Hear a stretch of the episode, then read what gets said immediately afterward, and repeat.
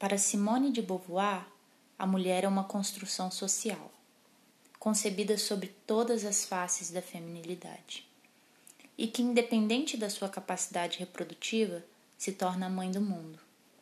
Menores salários, maiores jornadas de trabalho e uma luta constante para assegurar cada direito. Feminicídio, violência sexual, patrimonial e psicológica. A comparação poética entre mulheres e rosas não poderia ser mais certeira. Recebemos os espinhos, mas devemos ter a aparência encantadora das pétalas. Ser mulher é carregar o mundo nas costas enquanto sorri. Está começando o primeiro episódio do podcast Metabolizando. O meu nome é Thaís e eu sou estudante do segundo ano de medicina da Universidade Federal do Mato Grosso e ligante da Liga de Endocrinologia e Metabologia do Campo Sinop, a LAEND. A LAEND desenvolve esse projeto sob orientação do Dr. Marcelo de Oliveira Macedo, médico endocrinologista e professor da UFMT. No episódio de hoje, vamos falar um pouco sobre a saúde da mulher na menopausa e para isso eu convidei duas colegas de curso e também ligantes da Laende, a Eduarda e a Catarine. Sejam bem-vindas, meninas. Muito obrigada, Thaís. Bom, como a Thaís já apresentou, meu nome é Eduarda e eu sou acadêmica do segundo ano do curso de medicina e sou ligante da Laende. E é um prazer poder participar com vocês desse projeto. Oi, gente, meu nome é Catarine, eu estudo com a Thaís e com a Eduarda na UFMT e quero agradecer muito o convite da Laente por fazer parte desse assunto muito interessante. Então, hoje nós vamos falar um pouco sobre a menopausa, né? Que é esse momento de, de mudança na vida da mulher. Eu acho que é a grande mudança na vida da mulher quando a gente está falando de questões hormonais é, depois da primeira menstruação, né? E também um tema que envolve um certo estigma no tratamento, já que envolve a questão do, da utilização de hormônios, né? Então, para a gente iniciar toda essa discussão, o que é menopausa, meninas? Então, Thaís, a menopausa basicamente é o nome que se dá à última menstruação. Só que muitas vezes a gente acaba ouvindo o termo menopausa, climatério, então acaba sendo importante definir o que, que é o que, né? Bom, o termo menopausa muitas vezes ele acaba até sendo empregado de uma maneira errada para se referir ao climatério. O climatério, propriamente, ele é o período de mudança em que a mulher passa de uma fase reprodutiva, de uma fase fértil, para uma fase não reprodutiva. E durante esse período vai ocorrer uma diminuição das suas funções dos ovários, uma, algumas alterações hormonais, fazendo com que os ciclos menstruais eles acabem se tornando irregulares até que eles terminem por completo. E é justamente esse término da menstruação que vai caracterizar a menopausa.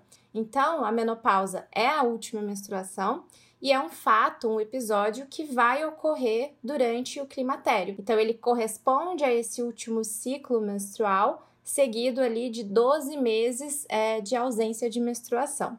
E outra definição também bastante importante para a gente falar, que sob o ponto de vista fisiológico, a menopausa ela não é um evento patológico, é um evento natural da vida da mulher. E isso acaba sendo resultado da diminuição dos hormônios que a gente produz. Então, os nossos ovários, durante a nossa vida, acaba produzindo hormônios que são o estrogênio e a progesterona.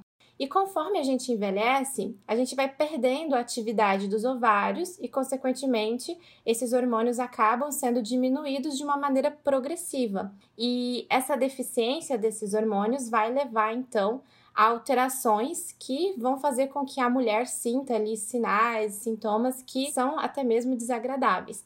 Então, é nesse sentido que a terapia de reposição hormonal, né, essa, essa administração de hormônios, que acaba sendo é, viável, porque é uma opção que visa né, diminuir esses sintomas e esses sinais e promover uma melhor qualidade de vida da mulher.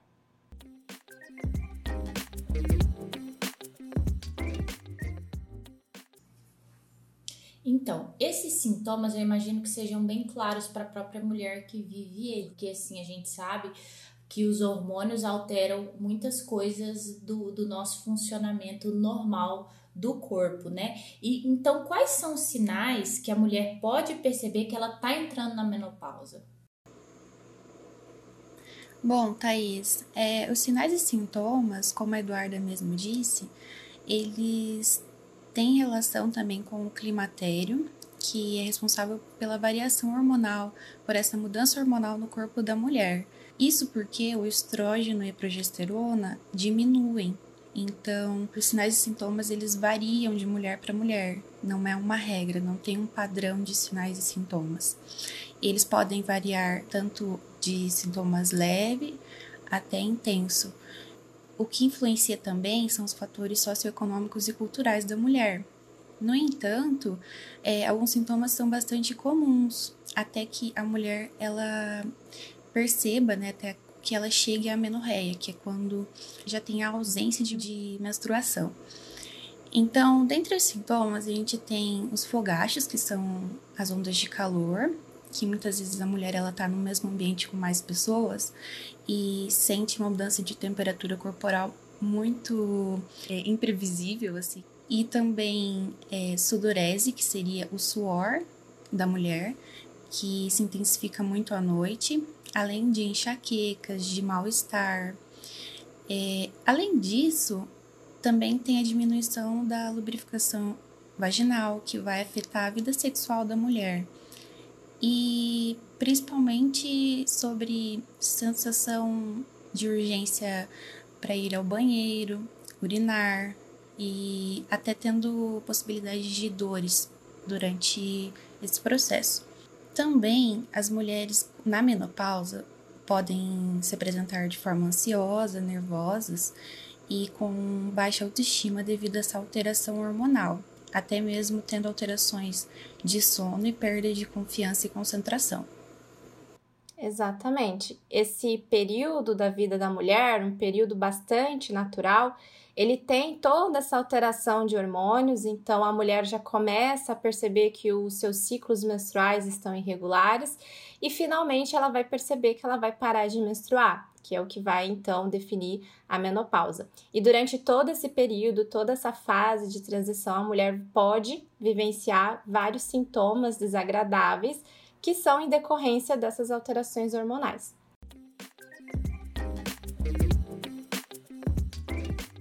Como a gente pode perceber, não é um período muito agradável, né? Porque a gente vê, por exemplo, a mulher sente muito calor, né? Imagino que ninguém goste de sentir muito calor, é, a, altera a vida sexual dela com a questão da lubrificação vaginal, pode gerar também ansiedade e assim, é, não é, como não é um período fácil de se passar, né? A gente tem alguns tratamentos disponíveis, né? Eu queria que vocês falassem, meninas, um pouco dos tipos de tratamento disponíveis e se é todo mundo que pode fazer o tratamento para menopausa. Bom, na verdade, é, apesar da reposição hormonal ser a opção mais eficaz para reduzir todos esses sinais e sintomas que a Catarine comentou, ela não vai ser indicada para todas as mulheres. Na verdade, ela é indicada somente a mulheres que são sintomáticas e que não tenham contraindicações. E quais são essas contraindicações, né? Então, tem câncer de mama, câncer de endométrio, tromboembolismo, hepatopatias agudas e sangramento uterino, uma hemorragia que não tem a causa identificada. Em relação aos tipos de tratamento, existem muitas formas de fazer a reposição hormonal. Mas, afinal, o que é essa reposição hormonal, né? É justamente a administração de hormônios para repor aquilo que naturalmente era produzido pelos nossos ovários. Mas, conforme é, ocorre o envelhecimento, a gente deixa de produzir, então a terapia de reposição hormonal vem com essa alternativa para repor todos esses hormônios, que seriam o estrogênio e a progesterona. Só que esses métodos é, de terapia de reposição hormonal, eles podem envolver a combinação desses hormônios, estrogênio e progesterona, enquanto alguns podem utilizar somente estrogênio de uma maneira isolada. Isso vai depender da presença ou da ausência de útero. Por exemplo, as mulheres que não têm útero repõem apenas o estrogênio. Já nas mulheres que possuem útero, vai ser necessária a adição de progesterona para que haja uma proteção do, do útero. E além dessas combinações desses hormônios, também ocorrem diferenças quanto à forma de uso, porque essa reposição hormonal ela pode ser feita de, de diferentes maneiras. E isso pode incluir, por exemplo, comprimidos, géis, cremes, adesivos que podem ser aplicados à pele, né?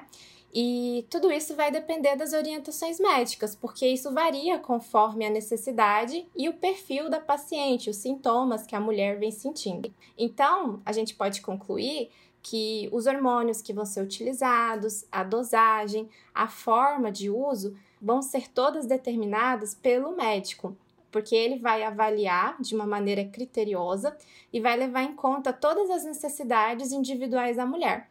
E aqui cabe um aspecto muito importante da terapia de reposição hormonal, é que a terapia de reposição hormonal ela é individualizada.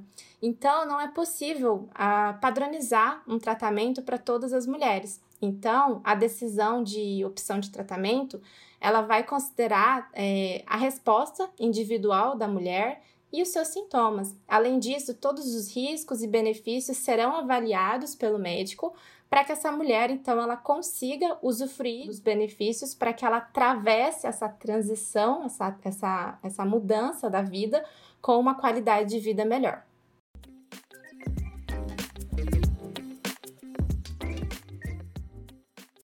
Como você disse, existem vários métodos, né, que vão depender de acordo com a realidade de cada paciente. Só que também, além do, dos hormônios, né, que é o foco principal, existem também os fitoterápicos que estão disponíveis no SUS e que auxiliam em amenizar um pouco desses sintomas. Você pode falar um pouquinho mais dos tratamentos disponíveis no SUS para gente, Catarina?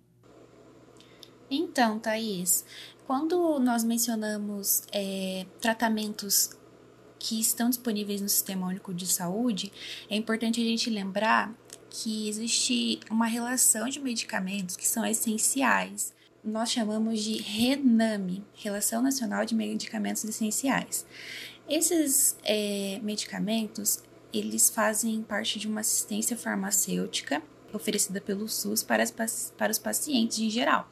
No caso da menopausa, foi muito usado o fitoterápico isoflavona, mas em 2018 a Sociedade Brasileira de Endocrinologia e Metabologia fez uh, uma nota dizendo que a isoflavona ela não teve tanta eficácia para amenizar os sintomas de menopausa, como os sintomas já mencionados, né, ondas de calor, é, entre outros. Outro aspecto importante, eu acho também, Caterine, é que assim, não é prioridade de todos os municípios tratar menopausa, né? Então, não é sempre que a gente vai ter, infelizmente, é, esses tratamentos disponíveis a, a, toda a população, né? Exatamente. É, até porque o tratamento da menopausa, como a Eduarda mencionou, é individualizado. Então, nem todos os medicamentos que estarão disponíveis no SUS é, vão condizer com as necessidades da paciente.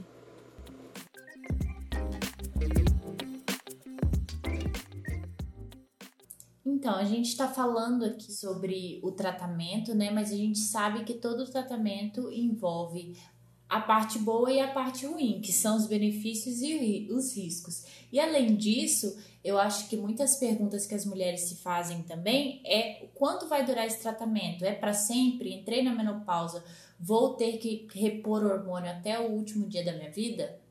Bom, em relação aos riscos e benefícios, que é, é um tema bastante polêmico, tudo isso vai ser considerado juntamente com o médico, por isso a necessidade de uma orientação médica adequada. Ah, até porque esses riscos e benefícios eles são é, analisados quando a gente considera janela de oportunidade, que é um termo para se referir ao período ideal para se iniciar a terapia de reposição hormonal.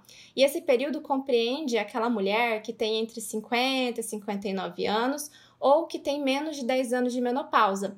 Então, esse grupo de mulher representa ali a faixa de mulheres é, em que os benefícios muitas vezes acabam superando os riscos. Mas, mais uma vez, isso acaba sendo então considerado é, de maneira conjunta com o médico. Em relação à duração, existe uma orientação de que a terapia hormonal ela seja a mínima eficaz para melhorar todos os sintomas indesejáveis e que ela deve ser interrompida quando esses benefícios tenham sido alcançados ou quando os riscos tenham é, superado os benefícios, né?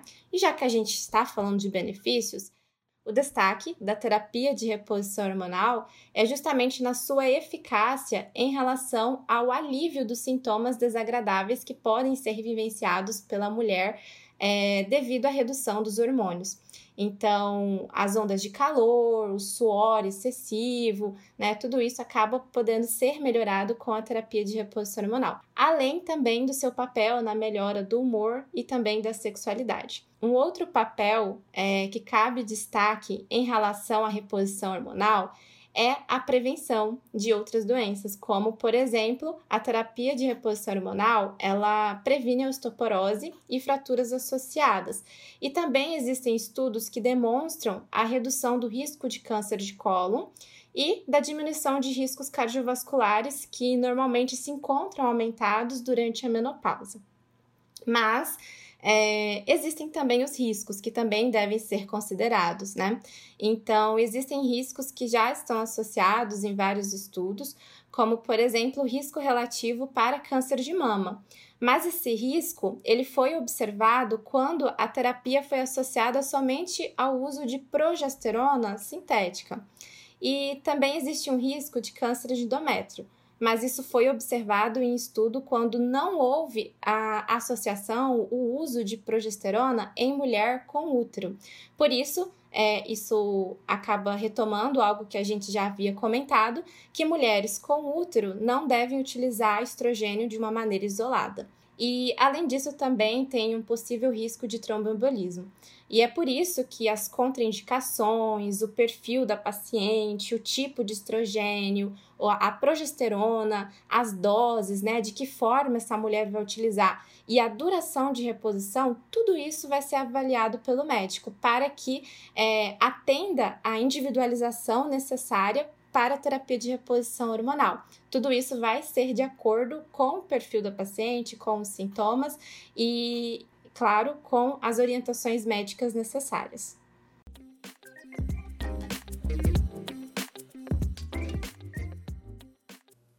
baseado em tudo que foi dito. Então, eu acho que é importante, assim que a mulher começa a perceber essas alterações, procurar o médico e saber o que pode ser feito por ela, né?